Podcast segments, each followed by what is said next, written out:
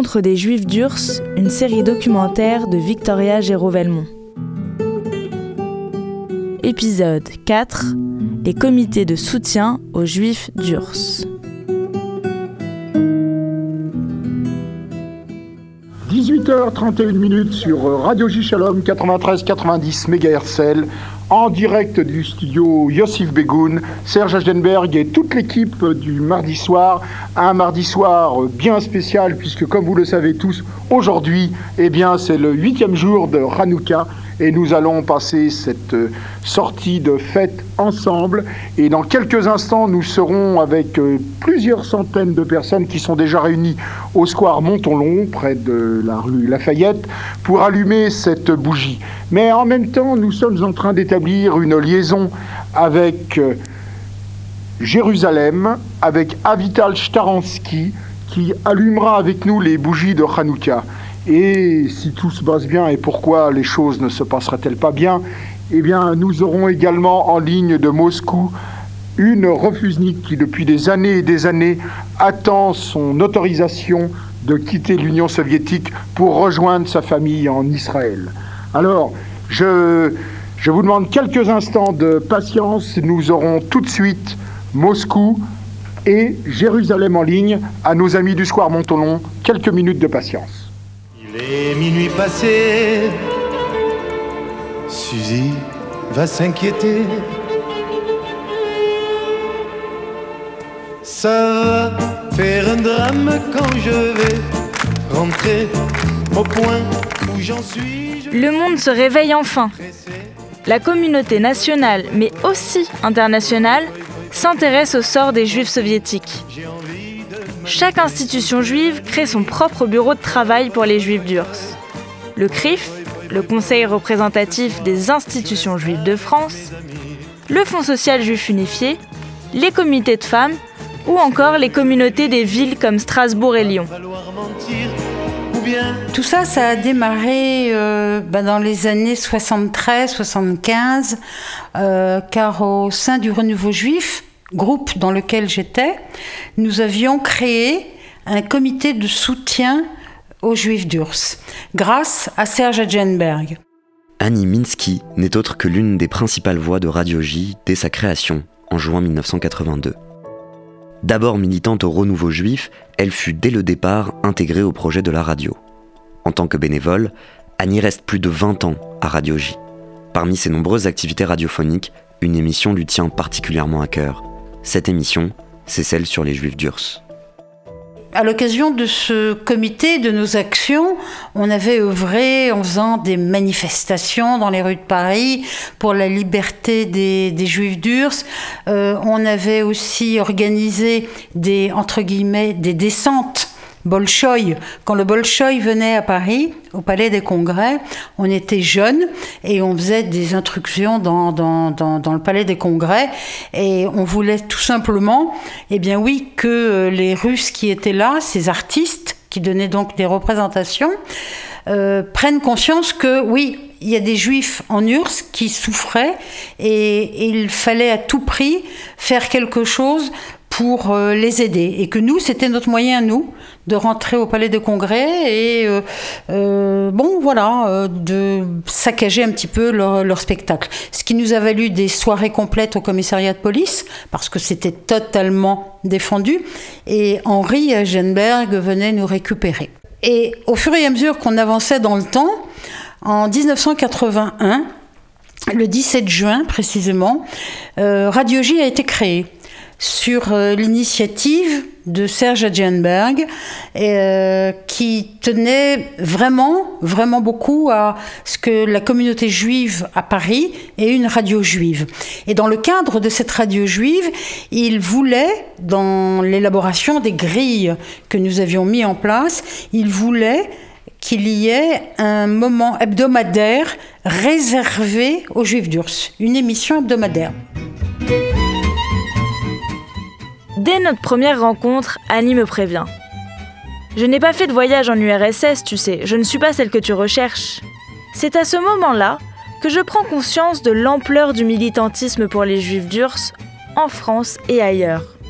Partir en amoureux et s'immiscer dans un groupe touristique en direction des grandes villes soviétiques n'était pas le seul recours pour venir en aide aux juifs d'Urs. Il ne suffit pas de faire sa valise, de cacher des carnets de noms et d'apporter des livres aux réfusniks pour créer un mouvement global de solidarité avec eux. En France, le rôle des leaders communautaires était donc d'alerter les autorités et personnalités politiques françaises, mobiliser toute la communauté juive de France, ouvrir les yeux et les oreilles sur ce qu'il se passait dans le fief communiste. Ces actions nationales étaient essentielles, car il fallait que des voix s'élèvent, dénoncent, rendent compte de la condition des juifs d'Urs. Alors, l'idée euh, était de, pouvoir euh, donc contacter des personnalités politiques, mais aussi d'attirer l'attention des, médias euh, par des actions, alors, et, et, surtout de gêner les autorités soviétiques. La voix que vous entendez, c'est celle de Frank, Frank Kuczynski. Ce nom peut vous paraître familier. La star de la famille à l'époque, c'est sa mère, Aviva Kuczynski. Aviva dirigeait le comité de solidarité avec les Juifs d'Urs. C'est un comité de soutien comme il en existait par dizaines en France à cette époque. Mais Aviva, elle, fait entendre sa voix.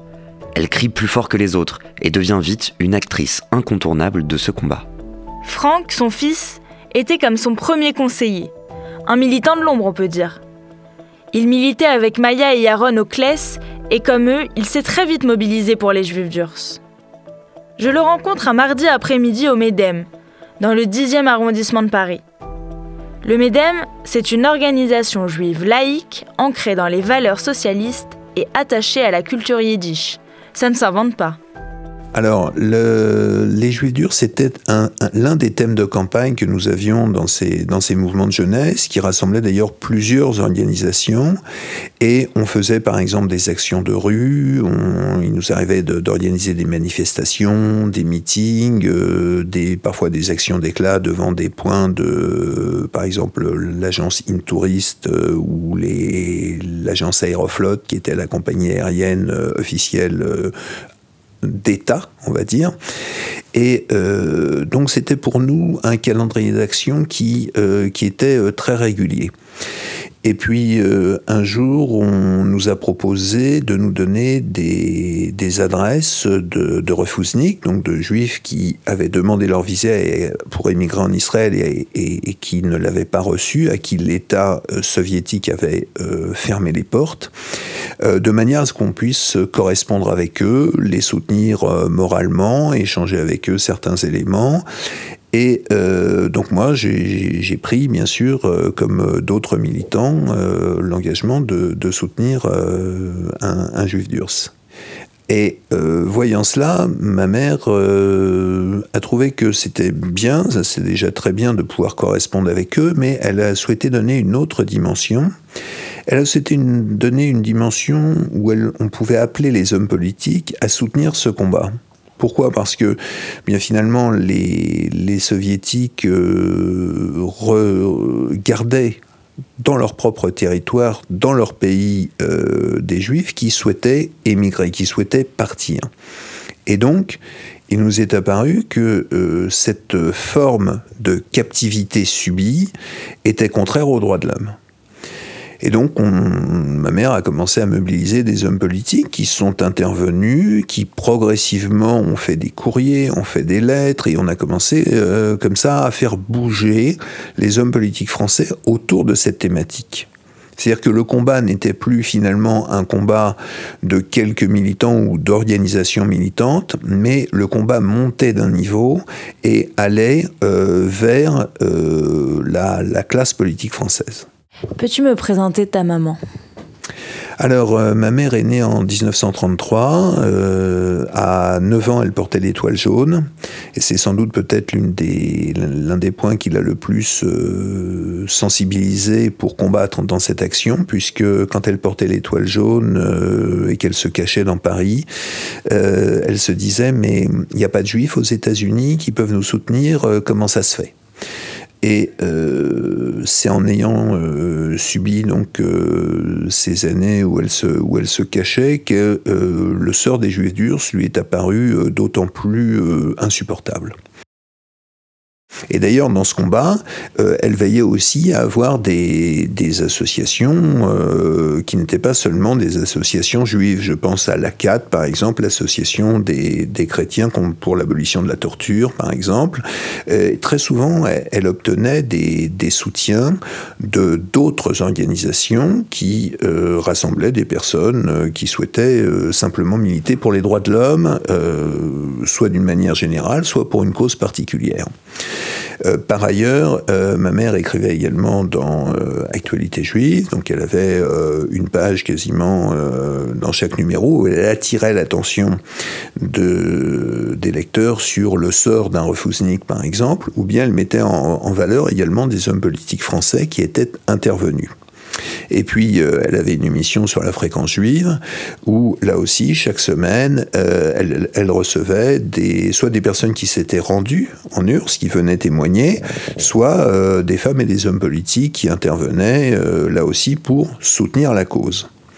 De sorte que, au fur et à mesure, l'idée était d'encercler en quelque sorte les autorités soviétiques et de leur dire respectez les textes que vous avez signés parce que nous sommes de plus en plus nombreux et de plus en plus mobilisés à euh, vous dire que vous devez euh, les respecter et que ce n'est pas le cas.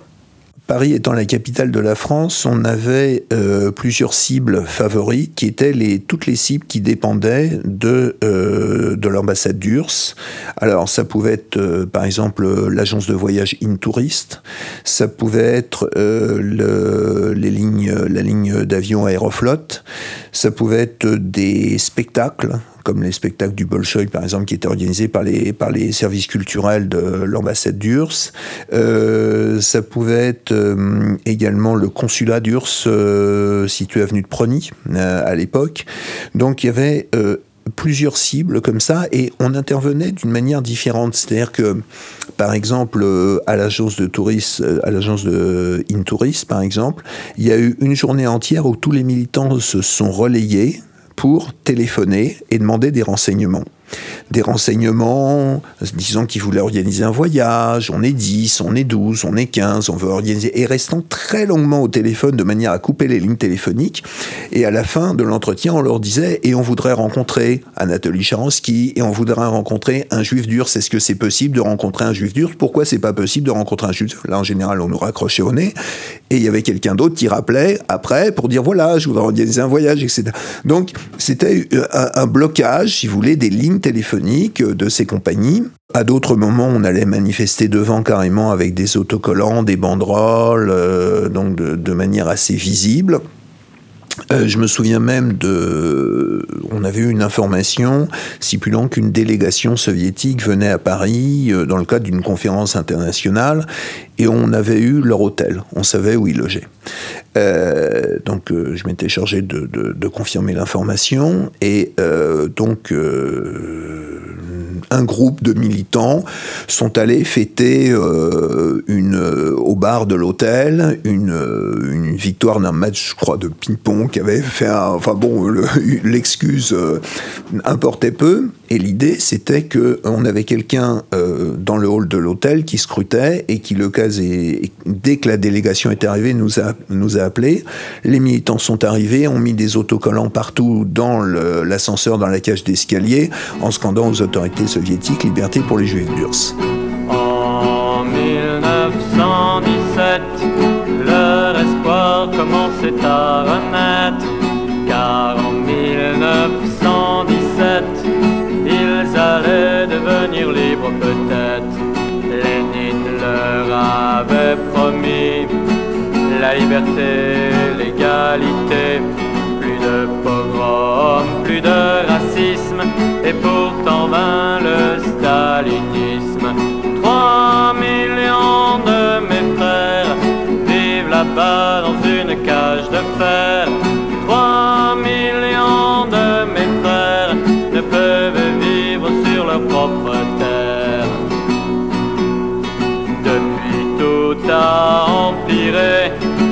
Ne peuvent plus dormir en paix.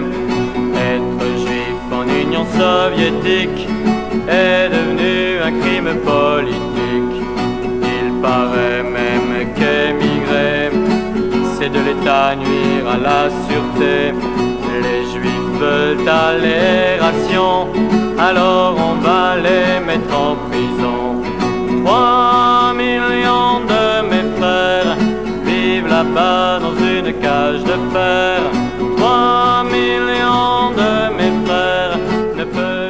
De son côté, Radio J tente de nouer des liens entre la communauté juive de France et les juifs soviétiques. Et les fêtes juives sont un moment idéal pour créer une relation privilégiée entre ces deux communautés. Nous, a- nous attendons, Avital va donc faire la première bracha, et nous allons ici au studio, et je pense voir Montolon, euh, tous ensemble, allumer, allumer les, la, la, les huit bougies de Hanouka. Okay, Avital, we are listening to you. ברוך אתה, אדוני, אלוקינו מלך העולם, אשר קידשנו במצוותיו וציוונו להדליק נר של חנוכה. Amen.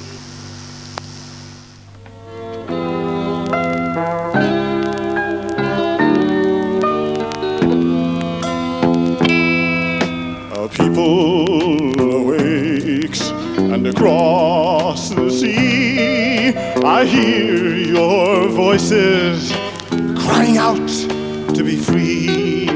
I know your fears. There is so much to lose. Alors ça veut dire quoi une émission radiophonique sur les Juifs d'Urs? Ben, Ça veut dire que toutes les semaines, on, pendant 20 minutes, une demi-heure, on racontait ce que nous savions sur les Juifs d'Urs. On invitait des personnalités de la communauté qui étaient très impliquées aussi dans le combat des Juifs d'Urs. Euh, et on avait mis au point une euh, série à l'occasion de Hanouka. On s'était dit que ce serait absolument géantissime d'essayer d'allumer des bougies de Hanouka et de chanter le Mao Tzour en direct avec les refusniks euh, avec qui on avait des contacts. Et ben c'est ce qu'on a fait. Et ça a bien marché. Et ça a été absolument exceptionnel parce que les communications étaient difficiles. On avait un mal fou avec euh, la langue, parce que les refusniks, certes, parlaient l'anglais, mais avec un accent très fort que nous, quand ils nous parlaient en anglais, eh bien, il fallait qu'on traduise aussi ce qu'ils nous disaient. C'était excessivement difficile. Et puis, on a fait ça pendant des années, pendant les huit jours de Hanouka. Tous les soirs, on appelait une autre famille à Moscou ou à Leningrad et on allumait avec eux une bougie de Hanouka en chantant le Mao. Si les risques pris par les militants en France paraissent moins impressionnants que ceux pris par les militants envoyés en Union soviétique, des personnalités aussi médiatisées n'en sont pas moins scrutées et se retrouvent parfois dans des situations un peu cocasses. Alors en 1989, Gorbatchev est venu à Paris.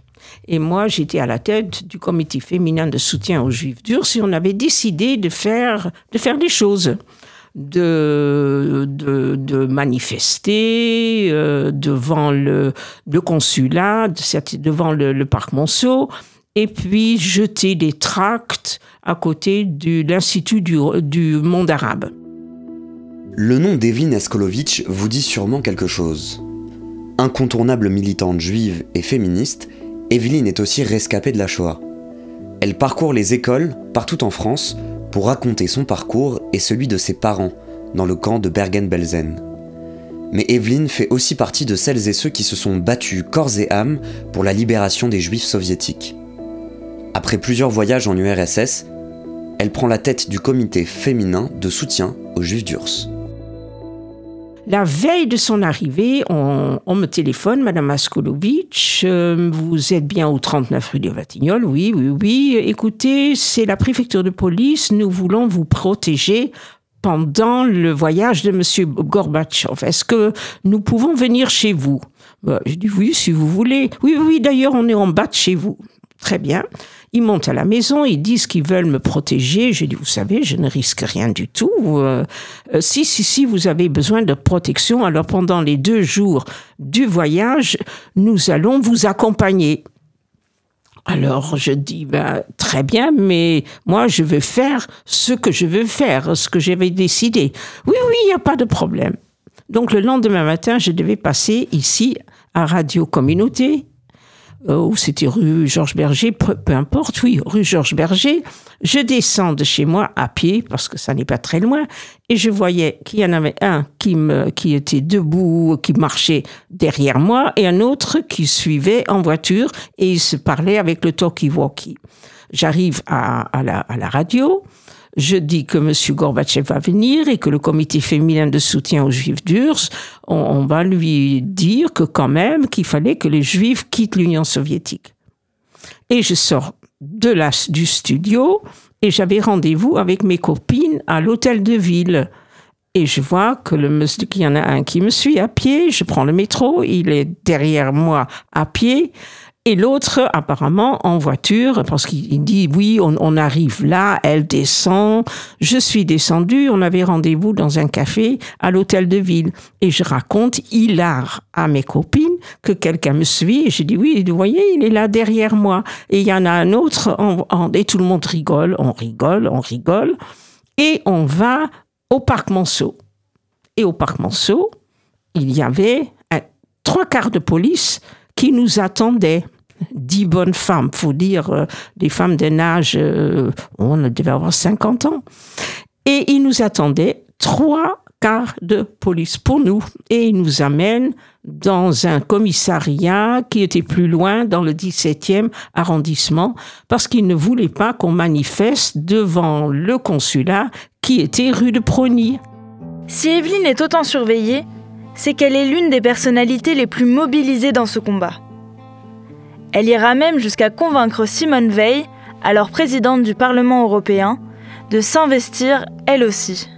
Et j'ai euh, organisé des, euh, manifestations, euh, j'ai organisé des, des, colloques, et j'ai fait, par ce voyage, la connaissance de Simone Veil, qui était, elle était la présidente du Parlement européen. J'ai fait la connaissance donc avec Simone Veil qui a toujours refusé obstinément de s'impliquer dans mes demandes. Moi, je demandais qu'elle signait des lettres. Et puis, en 1900, c'était en 83, 84, non, 80, 81, je suis allée la voir de nouveau avec une mère de Refouznik et une femme de Refouznik. Et j'étais dans son bureau et elle me dit de nouveau, je ne peux rien faire pour vous, le Parlement européen n'est pas politique. Et je suis sortie dans son bureau, puis elle m'a énervée, ça m'a énervée.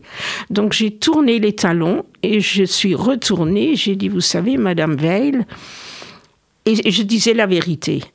Quand j'étais à Moscou, il y a, cet été 79, je me suis sentie comme dans un camp et c'était vrai parce que l'autre facette de, moi, c'est que j'ai été dans des camps de concentration. Et je me suis sentie très mal à Moscou. Euh, incompréhensible, mais je me sentais vraiment mal. Et là, elle a levé la tête. Elle a dit, vous J'ai dit, oui, j'ai été, je n'ai pas été à Auschwitz comme vous, je n'étais que à Bergen-Belsen. Et elle me dit, mais vous étiez toute petite. J'ai dit oui, j'étais toute petite, entre 4 ans et 6 ans. Et à partir de ce moment-là, elle m'a plus jamais refusé quoi que ce soit. Demain finira. Garde l'espérance, ne crains jamais le sort. En silence, Je l'ai dit, les institutions communautaires commencent à jouer un rôle décisif. Des leaders de la communauté juive se retrouvent alors chargés des comités de soutien de ces institutions. Parmi eux se trouvent deux personnalités bien connues, Rafi Marciano et Anne-Marie Revkolevski. Euh, d'abord, il faut que je vous dise que c'est un combat que j'ai mené très tôt, puisque en, dès 1970, euh, j'ai été impliquée dans ce, dans ce combat. Je n'étais pas une historienne, je connaissais mal euh, en fait la réalité soviétique, mais je savais que on ne pouvait pas continuer à rester indifférent à ce qui se passait. Et il faut rendre hommage à tous ces militants à tous ces militants de l'époque. Moi, je suis que le reflet de tout ça, mais ces militants et militantes, et, il faut rendre un hommage à ces hommes et ces femmes qui ont façonné le judaïsme français, un judaïsme de courage, un judaïsme pas simplement de la culture, pas simplement de l'étude, pas simplement de la pratique religieuse, mais c'était quand on nous disait, André Neher nous disait, euh, euh, ton prochain comme toi-même. André Neher nous disait, mais non. Mais c'est pas comme ça qu'il faut traduire. Lévinas dit, c'est pas comme ça qu'il faut traduire. Ah bon? Il faut traduire, et tu aimeras ton lointain comme toi-même, c'est-à-dire celui que tu connais pas. C'est-à-dire les Juifs du reste, je ne les connais pas, j'ai jamais rencontré. Eh ben, c'est eux aussi qu'il faut aimer. C'est pas simplement la proximité, le neveu, le voisin, c'est celui que tu ne connais pas, ton lointain. Et c'était ce slogan qu'on a, qu'on a appliqué parce qu'on ne les connaissait pas, les Juifs du RSS.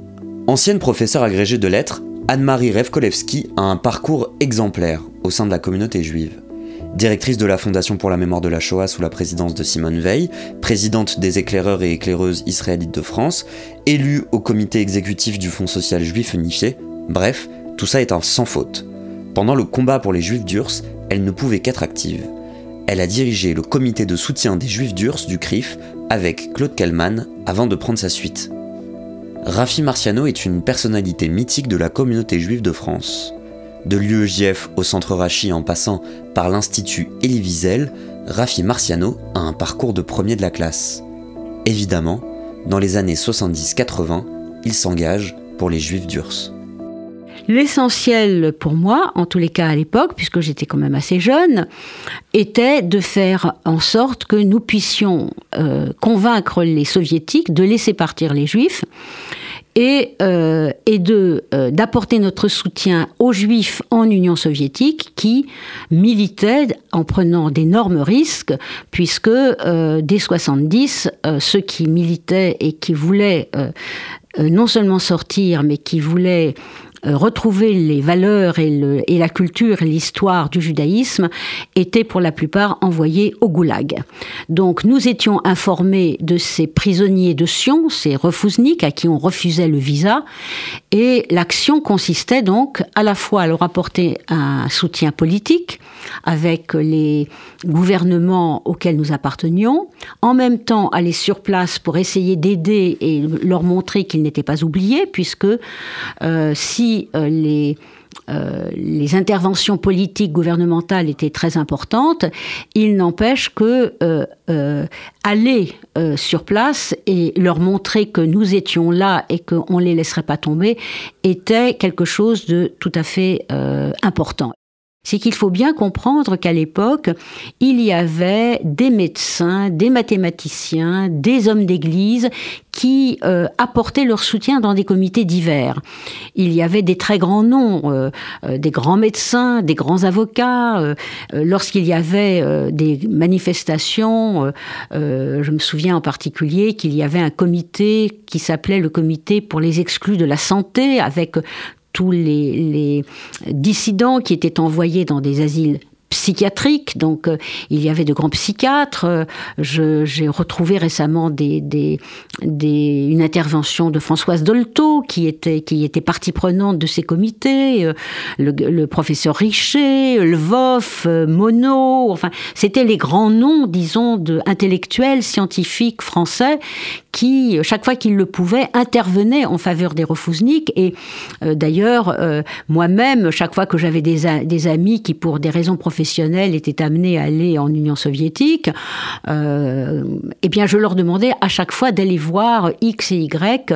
De ce voyage, je vais donc m'impliquer de plus en plus et je vais assister à des réunions importantes, des réunions importantes à Paris, des réunions importantes à Bruxelles, des réunions importantes à Jérusalem, où euh, l'action va se coordonner, va être un peu articulée. Euh, avec les Américains, les Israéliens et bien sûr euh, les Français et d'autres Européens, mais les Français jouent quand même un rôle important. L'Europe n'existe pas, il n'y a pas l'Union européenne, donc euh, les pays de l'Europe sont quand même un peu divisés. Il y a les Anglais d'un côté, il y a, il y a, des, il y a des, Autrichiens qui se bougent, des, des Belges qui se bougent, mais l'action en Europe n'est pas encore vraiment coordonnée. Euh, et donc, euh, voilà, je vais participer à un certain nombre de réunions, de réunions importantes. Je vais euh, diriger certaines tables rondes. donc, si vous voulez, c'est pas simplement un rôle de militante, c'est que je vais avoir un certain nombre de responsabilités. Elles sont pas toujours faciles parce que au sein même de la communauté, je trouve qu'on ne se mobilise pas suffisamment que, euh, et que, euh, bon, que ce soit euh, au CRIF, au Fonds social, il y a des débats, des débats lorsqu'il y a des personnalités soviétiques qui arrivent. Donc, moi, je voudrais que l'action soit beaucoup plus importante, je voudrais qu'on y mette plus de moyens financiers, voilà. Comment je vais expliquer à la génération qui m'écoute aujourd'hui quand on faisait une manifestation pour les juifs du RSS sous le slogan Let's my people go, euh, Shlachna et Tamir, renvoie mon peuple, on avait des manifestations sur la place d'Opéra, on était 10 000, 15 000, on, on faisait des manifestations de la place de la République jusqu'à la nation. C'était toutes ces, manifestations pour demander euh, euh, euh, aux, autorités de l'Union soviétique de libérer les réfugiés. Parce que, il faut savoir, il y avait 3 millions de juifs en, en, URSS.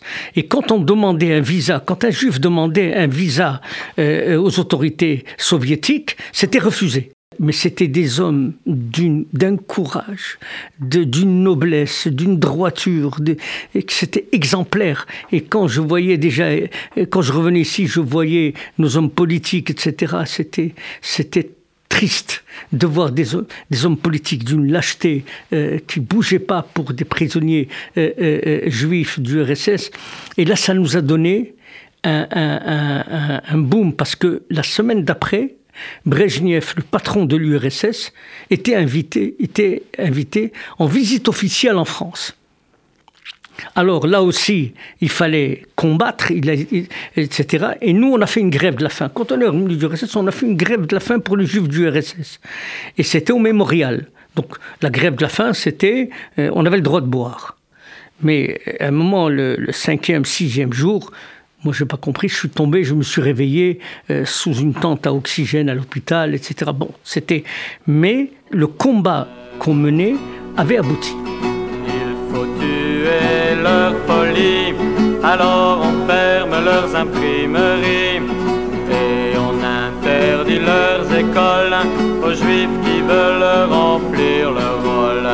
Les physiciens, les médecins parce qu'ils sont juifs, sont bons à rien. Et même ceux du parti deviennent pour eux les pires ennemis. Trois millions de mes frères vivent là-bas dans une cage de fer. Trois millions de mes frères ne peuvent vivre sur leur propre terre. Vous l'avez sans doute compris, ce militantisme me fait rêver. Je suis impressionné par la volonté sans relâche de toutes ces personnes que je rencontre. Ils auraient pu consacrer leur jeunesse à leurs amis, à la fête, aux études. Mais ce destin-là n'est pas pour eux. Leur vie n'a de sens que si celle des autres juifs dans le monde est assurée. Plus j'entends ces témoignages, et plus je crois en la force de la solidarité entre les juifs du monde. D'ailleurs, l'engagement pour les juifs durs en France n'est qu'une petite partie du mouvement de libération pour les juifs soviétiques. Partout, la diaspora s'élève et fait de la libération de leurs frères soviétiques un combat de premier plan. J'en découvrais alors l'ampleur.